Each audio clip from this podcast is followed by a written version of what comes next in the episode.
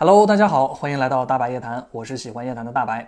在开始之前呢，先说明一下，大白的频道啊是专门分享未解之谜、外星人、UFO、神秘学等一系列有趣脑洞故事的杂谈频道。如果你也对我视频感兴趣的话，千万别忘了点击订阅，打开小铃铛，期待与你每一次的夜谈。大白最近呢被日本仙台的气球型 UFO 啊刷屏了。这个白色的不明物体啊，看起来像是一个气象气球。不过其实反应最强烈的啊，还是网友们。比较多的人呢，关心的不是啊这个物体究竟是什么，而是关心它呀会不会掉下来。万一砸到花花草草呢，就不太好了。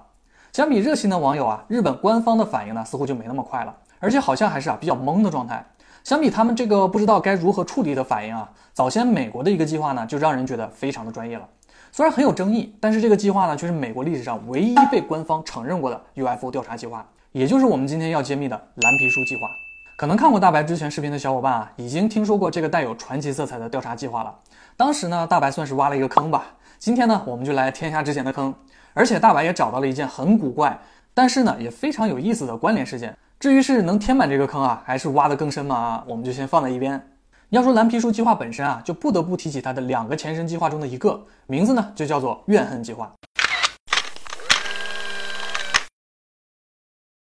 这个前身计划呢，主要的目的啊，就是调查 UFO 现象。但是呢，它更大的一个目的呢，在于对 UFO 现象进行解释。表面上啊，看上去这个计划对 UFO 的一切调查也都是有标注数据进行所谓的公正评估的。但是呢，这些评估都是在 UFO 绝对不存在的前提下进行的。所以，怨恨计划实行的年代啊，也被称为 UFO 调查的怨恨时代，或者呢，UFO 调查的黑暗时代。在一九四九年八月的时候啊，怨恨计划就发布了一篇，也是啊唯一的一篇正式报告。里面的结论呢，就指出了对众多不明飞行物的调查与分析。这份报告啊，大概总结了几点。首先呢，报告就认为不明飞行物啊，就是对常规的物体的误解，比如一些飞机啊、气象气球啊、虫群或者鸟群啊、云彩或者光照的角度等等等等这些自然现象。其次就是啊，认为很多 UFO 现象啊是人类群体性的轻度歇斯底里症。简单来说呢，就是当时很多的 UFO 目击呢都是集体的幻觉。再或者呢，认为报告 UFO 现象的人啊，基本都是恶作剧，或者是为了一些不可告人的秘密，比如呢借 UFO 现象作为自己的财富密码。最后一点呢，干脆就说啊，看到 UFO 的人可能都是有精神病病理倾向的人。虽然啊说的比较委婉，但是这个最后一点呢，就能让人看出来为什么这个计划叫做怨恨计划了。确实啊，别的先不说，据说管看到 UFO 的人叫做精神病，可见啊这个计划多招人怨恨了。怨恨计划呢，全盘否定了当时所有的 UFO 现象，原本呢已经没有必要进行下去了。但是啊，偏偏让人觉得奇怪的是，在这样的环境下呢，蓝皮书计划诞生了。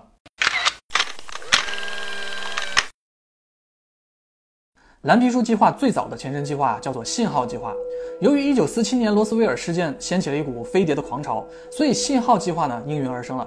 当时的这个信号计划的初衷呢，就是对各种不明飞行物进行统计与调查，但是啊，始终都没有给出一些正式的结论。那很多人就觉得啊，怨恨计划的出现呢，就是在掩盖罗斯威尔事件本身。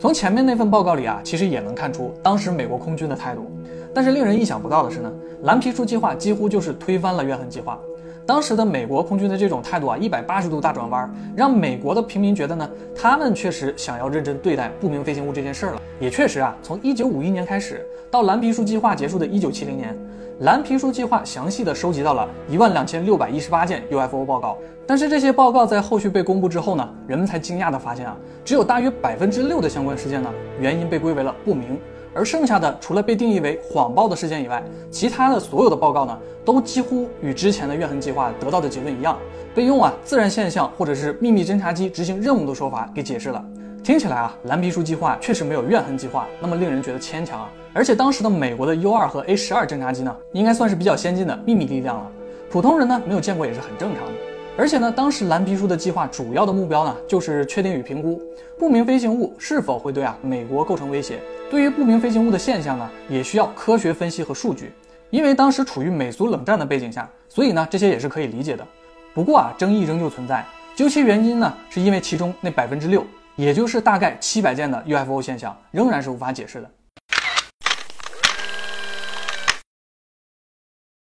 在挖掘蓝皮书众多调查的时候啊，大白注意到一个奇怪的事件报告。这个事件呢，在当时也比较出名，被称为啊霍普金斯的妖精事件。事情呢发生在一九五五年，美国的肯塔基州的霍普金斯镇。八月二十一日这天傍晚的时候啊，当地的警察局呢来了五个成年人，而且呢还带了七个孩子。他们很慌张地跑了过去，就说啊，他们在自己的农场呢被许多奇怪的生物给袭击了。因为看得出这些人很狼狈，而且呢他们还带着武器。当时的警长啊一听就很紧张，就想说啊，是不是一些大型的野生动物都跑到农场来伤人了？不过呢，还没等他们仔细的问，这一行人里边为首的这个叫埃尔莫萨顿的人他就说了，这些动物呢根本就不像是普通的野生动物，长得呢就好像是一些哥布林似的怪物。那什么是哥布林啊？就是那种西方神话传说中矮小的地精。有着大耳朵，面貌呢也比较丑陋。一听完他的描述呢，警长也有点懵了。但是呢，看着这些大人和孩子哈，都像是惊吓过度，不像是恶作剧的样子。所以啊，他们也分析是不是这些人呢没见过什么凶猛的野生动物，惊慌失措之中呢，一时看错了。想到这儿呢，他们也不太敢怠慢，就组织了一些人，大约有五个州警、三个副警长，外加呢四个陆军宪兵，一起去呢萨顿的农场查看一下。等到他们过去的时候，才发现啊，并没有看到什么怪物。但是现场呢，确实有射击过的痕迹，显得呢也比较狼藉，碎木头和那些玻璃渣呢掉了一地，看得出啊，这些人是慌慌张张撤离的。不过他们在附近呢，也没看到所谓的什么哥布林怪物。警长就想啊，说问一问周围的那些其他的住户吧。那些人就说了，并没有看到什么哥布林似的动物，但是呢，确实当时看到了一些神秘的发光体。最终啊，调查无果，警察和宪兵呢都回去了。他们就告诉埃尔莫一行人啊，没有发现什么。埃尔莫他们呢就将信将疑的回到了农场。此刻呢，已经是凌晨了。后来据埃尔莫一行人说啊，想先收拾下满地这片狼藉，但是没想到的是呢，那些哥布林的怪物啊又从黑暗中出现了，和先前一样啊，他们就开始围攻起来了。埃尔莫一行人啊就在惊恐与疲惫的情况下呢，不断的反击，也不知道是因为他们的反击奏效了，还是那些怪物呢觉得久攻不下，所以就离开了。总之啊，在凌晨三点半左右的时候呢，那些哥布林似的怪物呢就悄无声息的不见了。第二天呢，这件事就在当地传遍了，埃尔莫就对着那些好奇的人啊和当地的报社派来的人呢一一解释。当晚的经过啊是这样的，埃尔莫一家呢招待了他们的朋友，一位叫比利雷泰勒的人和他的妻子。那晚餐的时候啊，比利出门去到井边去打水喝，无意中呢他就抬头看了一眼，有一个神秘的光球呢正好就一闪而过。当时他就觉得很奇怪啊，你说也不是圣诞节，这才八月份，哪来的这一道光呢？那个光球呢看起来还有点像是碟形的，而且非常的耀眼，似乎啊离自己很近，最后消失的位置呢是不远处的树林。这个比利呢他就有点兴奋。跑回去呢，就告诉其他人他发现了。可能当时他就说啊，哎，我好像看到圣诞老人了啊！不是不是，我可能看到啊不得了的东西了，快点跟我出来瞧瞧吧。当时呢又没有手机这么方便的东西，而且啊估计他们出去的时候那个光球那么快的速度呢，早就消失不见了。所以很自然呢，其他人就什么都没看着。而且当时呢他们是吃晚饭，也喝了一些酒，大家伙呢就可能说了，哎，比利是不是你喝酒喝多了眼花了？现在才八月份，哪来什么圣诞老人啊？啊不是，现在哪里有什么光嘛？那比利呢？其实他也不太确定有没有这回事儿，所以他们回去呢就没有再提。但是呢，没过多久，屋外呢，埃尔莫他们养的狗啊就开始狂吠起来，好像是发现了什么东西。那作为主人的埃尔莫呢，就和比利啊一起出去看看发生了什么。埃尔莫心想啊，是不是真的有什么光球呢？不过他们出去呢，外面基本上是一片漆黑。但是呢，在不远处呢，埃尔莫和比利啊都看到有一个矮个子的人形生物呢从树林里冒了出来。事后呢，这个埃尔莫形容啊，这个生物的移动呢就像是浮动的一样。大概呢有一点三米高，看上去啊全身都发着金属光泽，眼睛呢是凸出来的，头十分巨大，有着一条缝隙一样的嘴，但是啊似乎没有嘴唇，而且看不到它周身有什么毛发，在头部的那个位置啊有两个像是耳朵一样的结构，但是不知道那是不是耳朵，也是因为这个结构呢才让他们联想到了哥布林，也就是所谓的地精。他们看到这个生物呢身材很纤细，胳膊也很细长，感觉呢身材比例好像不太协调。不过，可能让他们感觉到最害怕的，可能是他们面前的这个生物的手呢，长得像爪子一样，看起来十分的锋利。当时的这个生物啊，就好像在空中漂浮着，一动不动的，也没有什么特别的举动。不过，这个阿尔莫啊，他就有点沉不住气了，心里呢开始发慌了，抄起了手里的猎枪啊，朝着这个东西就开了一枪。阿尔莫回忆到啊，自己应该是打中了这个怪物的，因为他听到了子弹像是击打在了铁桶上的声音。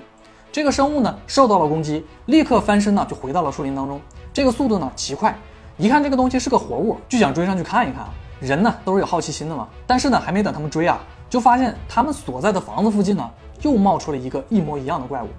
这下两个人不淡定了，子弹呢就跟不要钱似的，一样招呼出去了。但是打了半天啊，发现屋子的木板和玻璃好像都碎了，但是那个怪物呢，仍旧好像没事似的，躲到黑暗之中了。说这个阿尔莫和比利心也真大，屋里可能还有其他人呢，怎么就能对房子一顿乱射呢？不过好在好像是没有伤到其他人。埃尔莫和比利啊，好像也反应过来了，他们就想躲回到屋子里面。突然呢，比利就不知道怎么回事，尖叫了一声，然后埃尔默就看到啊，比利的头发被什么东西抓住了。他们两个定睛一看呢，就看到刚刚躲起来的那个怪物啊，此刻正用着他那个带爪子的手呢，抓着比利的头发。那比利呢，也顾不上疼痛了，抬手呢，又是一顿射击。旁边的阿尔默呢，也帮着打。趁着这个怪物后退的时机啊，他们这才撤回到屋中。后面比利就想啊，每当他开枪击中这个怪物的时候，好像都能听到铁桶一样的声音。这个时候啊，他们就通过窗户往外看，就见呢，外面那些哥布林怪物啊，越聚越多。据他们说呢，差不多有十几只的样子，而且无声无息的包围了整个屋子，好像啊就要开始攻击起来了。在持续周旋了三个小时之后呢，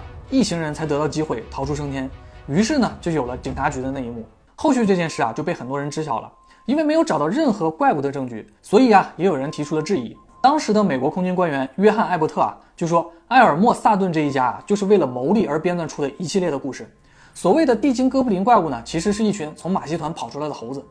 当时呢，也有人发现啊，仅仅是埃尔默和比利两个人呢，说见到了这些所谓的哥布林，其他人呢，似乎并没有直接的看到。法国不明飞行物研究者莱纳德·勒克里特，美国的科普作家布莱恩·邓宁等人啊，都认为，通过两个人的描述所画出的这些所谓的哥布林，其实呢，应该就是一种大号的雕鸮，也叫美洲雕鸮。其实呢，就是那种猫头鹰，它们的外观啊，看起来就很像是有着大耳朵，而且呢，它们的眼睛呢，在夜晚也会反射光亮，又会飞行，看起来呀，很符合那种凸眼、以浮动移动的所谓的哥布林的怪物。而且呢，大雕枭啊，十分记仇，它们也是昼伏夜出的动物。可能呢，埃尔默的攻击让那些大雕枭呢发起了猛攻，但是啊，也有人持不一样的看法。先不说是否啊是因为喝醉而看错了，单说埃尔默开枪时听到命中铁桶的撞击声就十分的蹊跷了。而且呢，现场确实也没有看到任何动物留下的残骸或者是血迹，更没法解释比利看到发光的球体。虽然呢，这只是阿尔默这些人的一面之词，但是出乎意料的是啊，这件事竟然惊动了蓝皮书计划，并且呢被收录与调查了。不过最终的结果却是，蓝皮书计划认为霍普金斯镇妖精这件事呢是一场骗局，但蓝皮书计划方面呢并没有给出任何合理的解释或者是评论，这就颇有些啊此地无银三百两的感觉了。霍普金斯镇妖精事件呢仅仅是蓝皮书计划中的一个记录，但是呢却十分的典型，原因就是啊在整件事的过程中，埃尔默一家呢并没有把整件事与 UFO 或者外星人联系起来。而蓝皮书计划呢，最终的定论是一场骗局。但是我们反过来想一下啊，蓝皮书计划本身呢，就是为了调查 UFO 事件而存在的。那么，既然把霍普金斯妖精事件定义为骗局，那么在这之前呢，蓝皮书计划一定就是把这个事件当做是一个 UFO 现象来调查的。除了比利自己所说的球形闪光物体以外啊，是谁先入为主的把霍普金斯的妖精当做了外星人呢？有人分析说啊，当时比利看到的球形闪光物很可能就是流星。流星划过地平线的运行轨迹呢，看上去就很像是降落在了树林之中。也许埃尔默一家呢，真的只是想要出名罢了。但是出乎意料的是啊，这件事发生之后，面对接踵而至的访问者和质疑呢，埃尔默和比利他们无暇应对，几乎变成了半隐居的状态，不再理会这些事了。也未曾有人看到他们借此谋取什么利益。甚至是啊，埃尔默的小女儿在埃尔默去世之后才说出，其实埃尔默经常陷入到当年的噩梦之中。他本人晚年呢，也有些郁郁而终。如果说啊，这一切真的是一场骗局，那么疑点似乎啊，比答案还要多。更主要的是啊，在霍普金斯镇妖精事件发生之后呢，当地再也没有出现过类似的情况。如果说真的是有人误把所谓的大雕枭，哎，也就是猫头鹰，当做奇怪的生物，那么感觉啊，不太可能几十年间再没发生过同样的事。如果不是几年后啊，蓝皮书的主要负责人约瑟夫·艾伦·海尼克自身的观点产生了变化。可能大家就会遗忘啊，像霍普金斯镇妖精这样的事件了。在一九六零年初呢，海尼克博士就已经对不明飞行物的看法呢产生了改变。他不再沿用怨恨计划时期的观点去嘲讽和否定 UFO 现象，而是呢对美国空军与其自身的分歧呢表示失望。他在检查了数以百计的目击报告之后呢，认为啊其中许多的报告是可信的。当时呢，在一九五零年代早期啊，他调查了大约四十四位天文科学家，其中呢有五位表示过自己曾经观察到过一些呢当时主流科学无法解释的物体。大多数天文学家呢都未曾公开表示过曾经看到过这样的状况，并非啊是没有看到，而是他们认为呢这些未知现象会被当时美国的主流科学界呢认为是荒谬，或者呢可能导致他们的名声与事业呢受损。而且海尼克博士认为啊。这种基于啊天文科学家观察到的所谓不明飞行物的现象的比例呢，是远高于普通大众的。这里呢，坚定了他认为不可解释的 UFO 现象是存在的这一态度。与那些没有丰富天文知识的普通人相比啊，天文学家更能容易区别自然现象与超常的自然现象。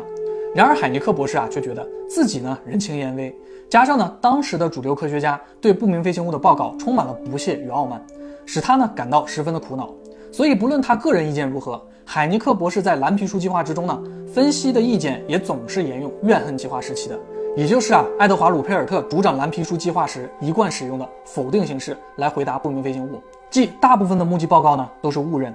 尽管海尼克博士啊，个人一直表现的越来越相信不可解释的 UFO 现象呢是存在的，但是在啊一九六六年三月，密歇根州出现大量不明飞行物的目击报告之后，海尼克博士却利用早期的一些现象啊来解释那些发光的不明飞行物。在记者会上呢，他表达了自己的一些看似合理的解释，但是他的叙述与声明啊都显得十分的费力与牵强，并且呢一口认定啊大约一百位目击者所见到的肯定不是不明飞行物。而早期这个词呢，也大量的出现在了后续的不明飞行物的报告之中，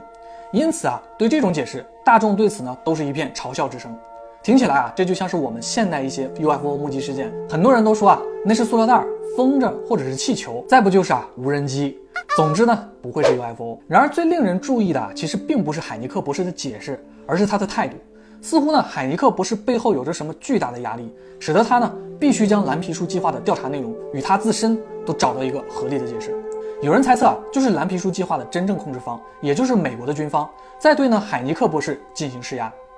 海尼克博士的这种摇摆不定的态度，也被很多人理解成他是墙头草一样的存在。直到一九七零年啊，蓝皮书计划取消，海尼克博士才真正的开始坚持自己个人的观点。他开始呢公开表达自己对地外文明的疑惑，真正想要积极探索 UFO 与地外生命。他的态度呢真的发生了极大的转变。似乎啊，束缚他的枷锁不见了，而接下来他所做的一切呢，也都似乎在全盘否定他曾经为之献身的蓝皮书计划。一九七三年，在联合 UFO 网络的年会上，他在演讲中呢就说明他自己啊早已经意识到，在美国本土出现不明飞行物目击的次数是要远超于蓝皮书计划统计的资料的。此时的蓝皮书计划呢，就像是一本反面的参考，时刻都在提醒着他，可能有无数来自遥远太空的外星生物正在光临着地球。他甚至啊，在一九七七年当起了史蒂芬斯皮尔伯格电影第三类接触的顾问。大白就觉得，让一个人亲口否定自己曾经所做的工作，已经是一件非常困难的事儿了。无论这个工作啊是难还是易，而且呢，海尼克博士不光是 UFO 的研究学者，更是一位天文学家。他博士的头衔呢，就获得于曾经著名的叶凯氏天文台。说起这个天文台的研究课题呢，就包括啊星际物质等一系列当时已经比较尖端的宇宙天文学了。所以啊，让这样一位天文学博士产生如此大的转变，势必是呢，因为他发现了一些令自己极为震惊，甚至啊可能完全改观的事情。而这个事情呢，就是基于蓝皮书计划本身与实际 UFO 现象调查的差距的对比。如今呢，距离蓝皮书计划的取消啊，已经过去了五十年了。当年的所有的调查呢，几乎也都已经解封了，可以供人随意的查询。然而，蓝皮书计划这个在美国历史上唯一官方承认的 UFO 调查计划本身的价值。其实可能啊，并不在于他对 UFO 的调查体系化与那一万多条真实的目击记录，而是在于呢，人们对于面对宇宙的未知，面对有可能存在的外星文明的思想的改变。就像啊，海尼克博士自身一样，我们可能啊，并没有他那种身负的重担，但是呢，我们却可以啊，有和他一样的面对宇宙与未知，保持开放、包容与敬畏的心。关于蓝皮书计划呢，今天我们就先暂时聊到这里了。我是喜欢夜谈的大白，我们下次夜谈再见，拜拜。